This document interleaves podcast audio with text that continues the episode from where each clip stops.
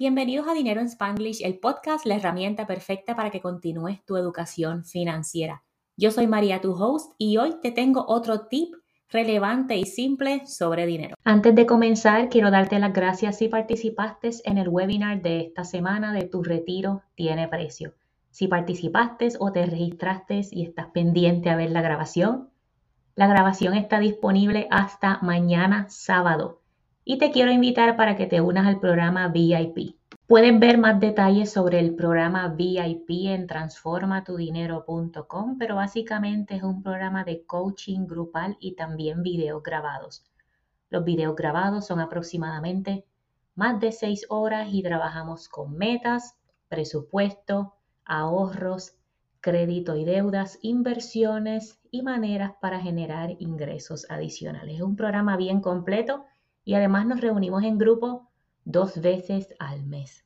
En este episodio corto de hoy quiero hablar de dos preguntas que me hacen con frecuencia. Si me sigues en las redes sociales te habrás dado cuenta que le está dando un enfoque bien duro a las cuentas High Yield Savings Account.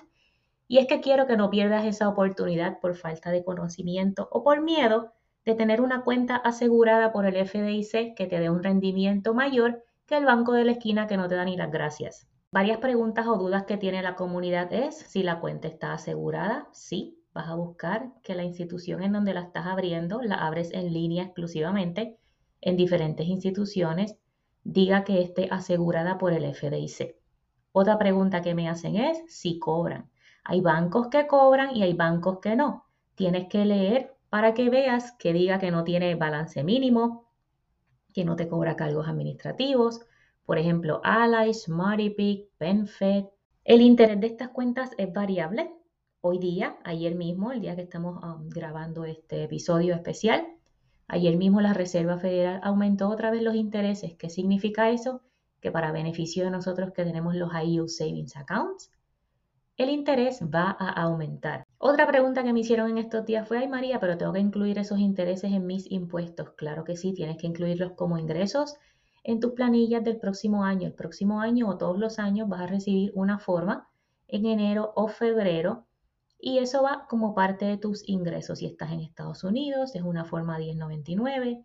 Si estás en Puerto Rico, me parece que vas a recibir una forma 480. A las personas que están en Puerto Rico específicamente, tengo personas que desde Puerto Rico han abierto sus cuentas en Ally, Synchrony, SmartyPig, Discover, PenFed.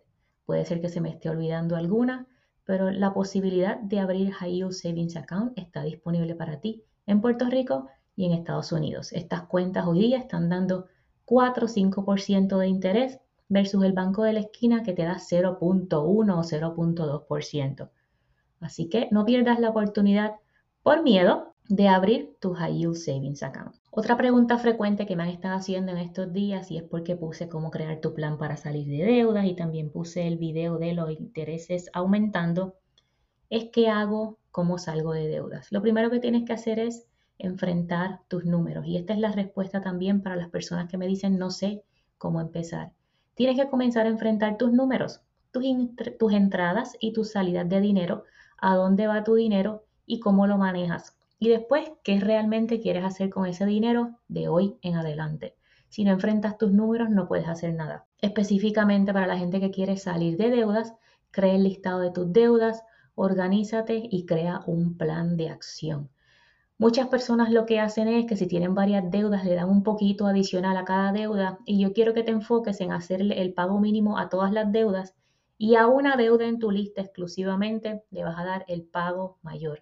Una vez termines esa deuda, sigues con la otra. Pero no sé si has visto el meme o el video de una persona tratando de apagar un fuego con un vasito pequeño, un fuego forestal con un vasito pequeño. Piensa en esa imagen. Tienes un fuego gigante detrás de ti y estás con un vasito chiquitito, con una manguera, con poco flujo de agua tratando de apagar el fuego. Eso es lo que pasa cuando vas tratando de salir de tus deudas todas de un cantazo.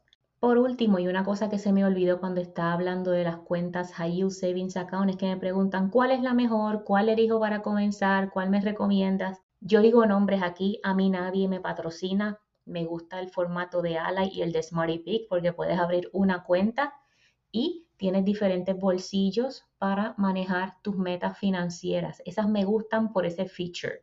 pero tú elige la que más te guste, la que te sientas más cómoda, asegúrate de que esté asegurada por el FDIC, que no te cobren cargos por mantenimiento, cargos mensuales y abre una y ya. Tengo una persona específicamente, no sé si escucha el podcast, creo que desde octubre del año pasado me está preguntando cuál High Yield Savings Account es mejor y cuál abrir. Finalmente la abrió, me preguntó primero en octubre de 2022, vino a abrirla ahora en julio 2023. No quiero que esa persona seas tú. Elige una, ábrela, haz transferencias automáticas de acuerdo a lo que puedas, de acuerdo a tu presupuesto y a tus metas financieras. Comienza a ahorrar no toques ese dinerito y hasta aquí quedamos. Gracias por acompañarme en otro episodio especial de Dinero en Spanglish, el podcast. Comparte este episodio con tus familiares y amigos.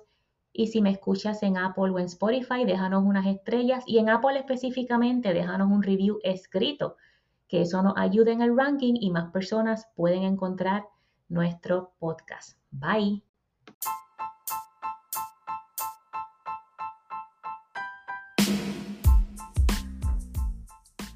Gracias por escuchar otro episodio más de Dinero en Spanglish, el podcast. Esto lo hicimos para ti con mucho cariño. Y si quieres comenzar tu camino hacia la independencia financiera, revisa las notas del show para que veas todos los recursos que tenemos para ti, recursos gratis y recursos pagados. Es tu momento de comenzar a manejar tu relación con el dinero y encaminarte hacia la independencia financiera.